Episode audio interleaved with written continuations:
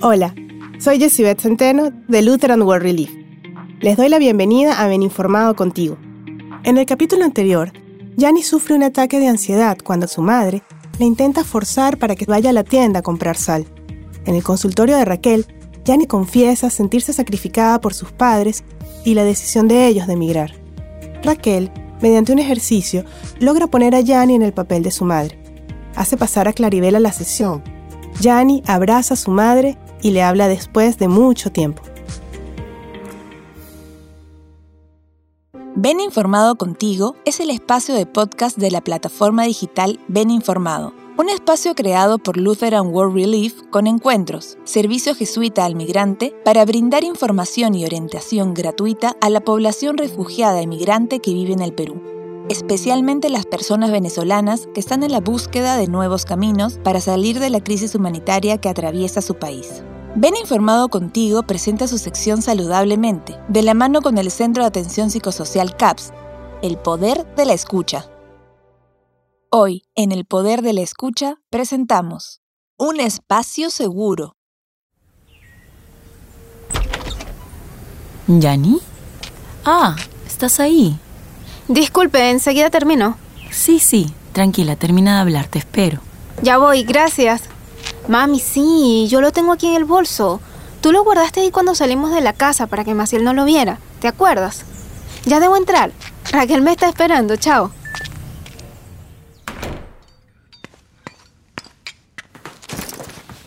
Ay, disculpe, era mi mamá preguntándome por el regalo de Maciel que compramos el otro día en el mercado.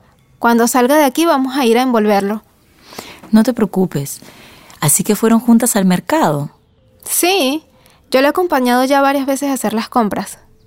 A veces me he sentido un poco mal y le he tenido que agarrar la mano a mi mamá. Pero la frase clave funciona.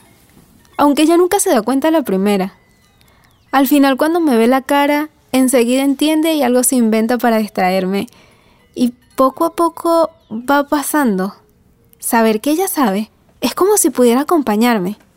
Como si ella pudiera sentir lo mismo. Me siento menos sola, menos rara. ¿Me entiende? Sí, Yanni. Qué bueno que pudiste pedir ayuda cuando sentiste que la necesitabas. Saber que tienes esa posibilidad te puede hacer más fácil manejar esos momentos de tensión. Sí. A veces me siento bien y solo pensar o acordarme de que puedo comenzar a sentirme así me vuelve ese nudo en el pecho. Fuimos a comprar un regalo para Maciel por su cumpleaños. Mire, yo lo escogí. Mi mamá quería comprarle una cocinita, pero yo le dije que Maciel no tenía ningún interés en la cocina, que a ella le gusta la música. Todo lo que suene y haga bulla. Entonces encontramos un puesto de un señor que vendía cajitas musicales. Puedes sacarle de la bolsa para que la escuche.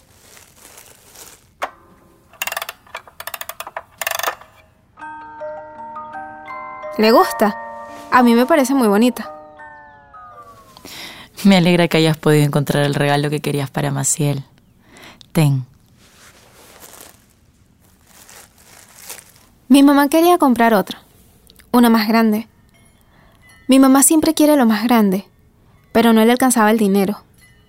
Le dije que esta pequeñita estaba igual de bien, ¿no? A mi mamá yo sé que esas cosas la ponen triste. Mi papá siempre está detrás de ella porque dice que gasta mucho. Ella solo quiere complacer a Maciel. ¿Yani? ¿Te has quedado pensando en algo sobre lo que me estabas contando? Ah, no. Es que mi mamá se encontró con una amiga que le propuso un trabajo de ayudante en el mercado. Ah, pensé que tu mamá ya tenía trabajo. Sí, sí, es que em, el trabajo era como para mí. ¿Sabe? En el puesto de las cajitas de música, la nieta del señor también dibujaba. Lo hacía bien, solo le faltaba un poco más de soltura a la hora de sombrear, para que se sintiera como más suave el trazo. Era una chica como de mi edad. Me preguntó que qué me parecía su dibujo y yo le dije, un poco con miedo porque no me gusta parecer criticona. Pero la chica me respondió sonriente.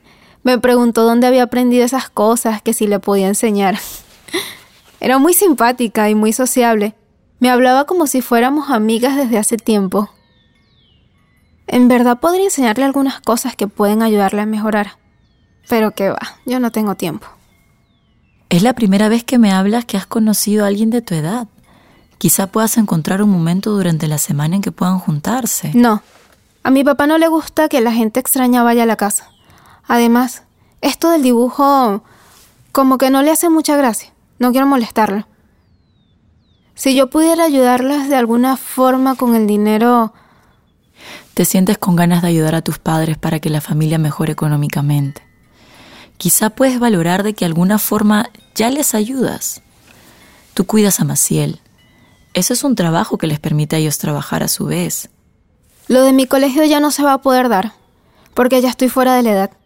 Pero Maciel sí va a poder entrar el próximo curso. ¿Qué voy a hacer yo entonces? Entiendo que esta sería otra etapa, y está bien que te comiences a plantear tú misma diferentes posibilidades, que las empieces a pensar. Y una de esas posibilidades podría ser trabajar en ese puesto en el mercado que le dijeron a mi mamá. Quizá esa sea una posibilidad. ¿Cómo te sientes con esa idea? No sé.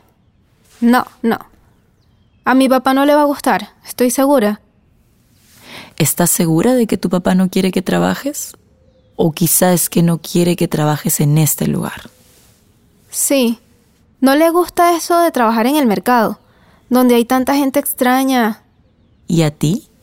¿Cómo te hace sentir esa idea de conocer nuevas personas?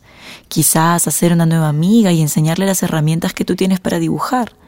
Volver a compartir con alguien de tu edad sobre los temas que te interesan a ti. Creo que me gusta. Además, de verdad me gustaría mucho poder ganar algo de dinero y ayudar a mi mamá y a mi papá. ¿En qué consistiría el trabajo? No es tanto como un trabajo sino que la señora está buscando a alguien que pueda ayudar en varias cosas en el puesto. Es como de ropa, volantear o cosas así. ¿Cómo te sientes con esa idea? ¿Te visualizas haciendo algo así? Elisa dice que es fácil, que ella antes le ayudaba a la señora y que es buena persona, que yo sí puedo hacerlo. ¿Quién es Elisa?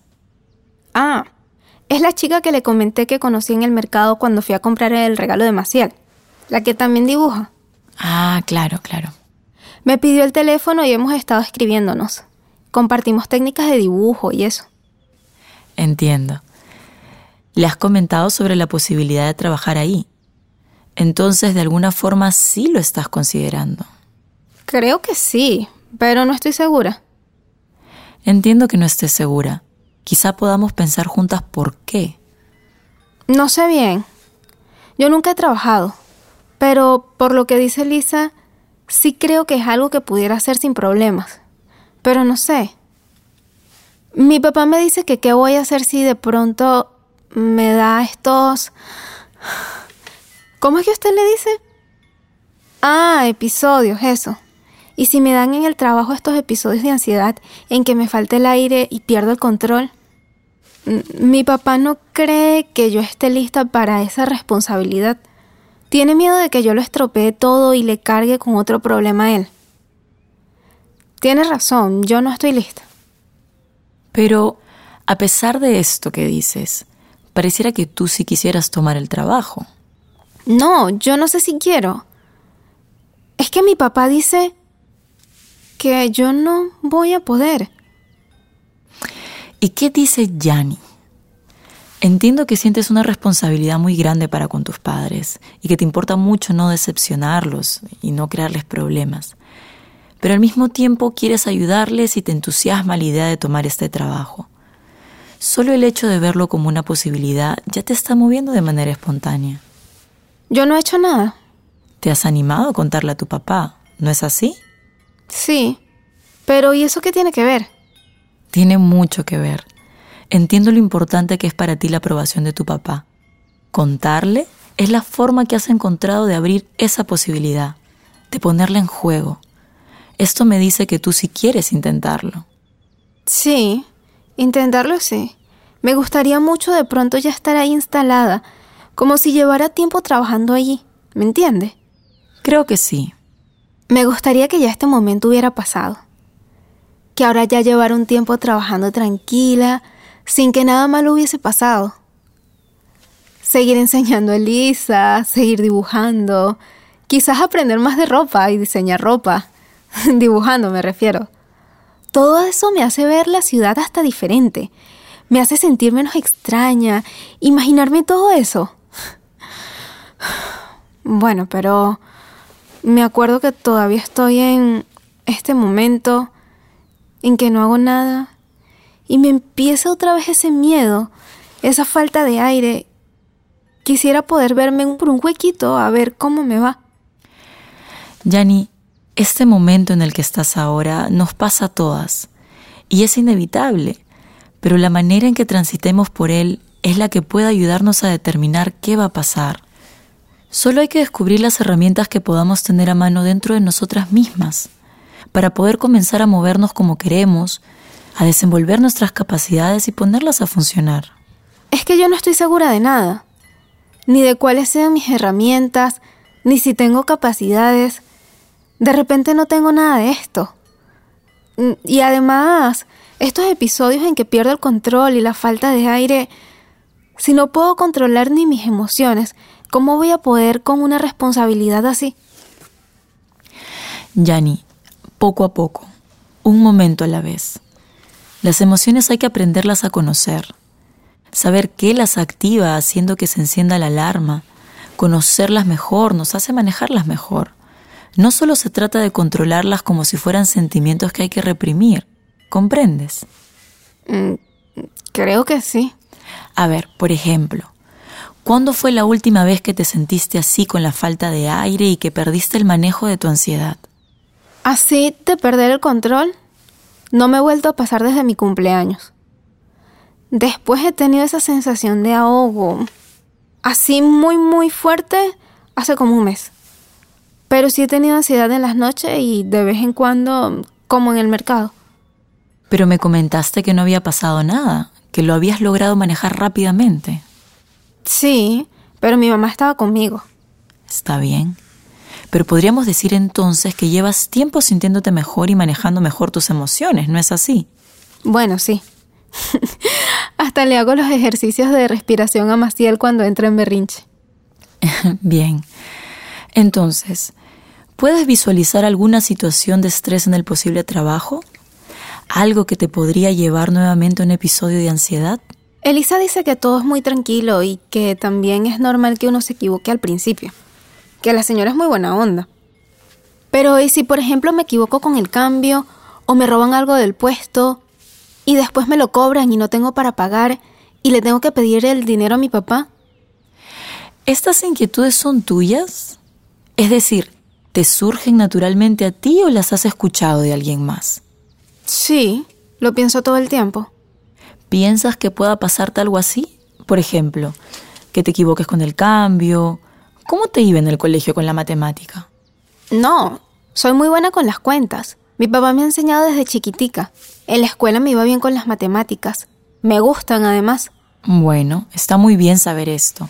Esta es una capacidad que te será de mucha utilidad.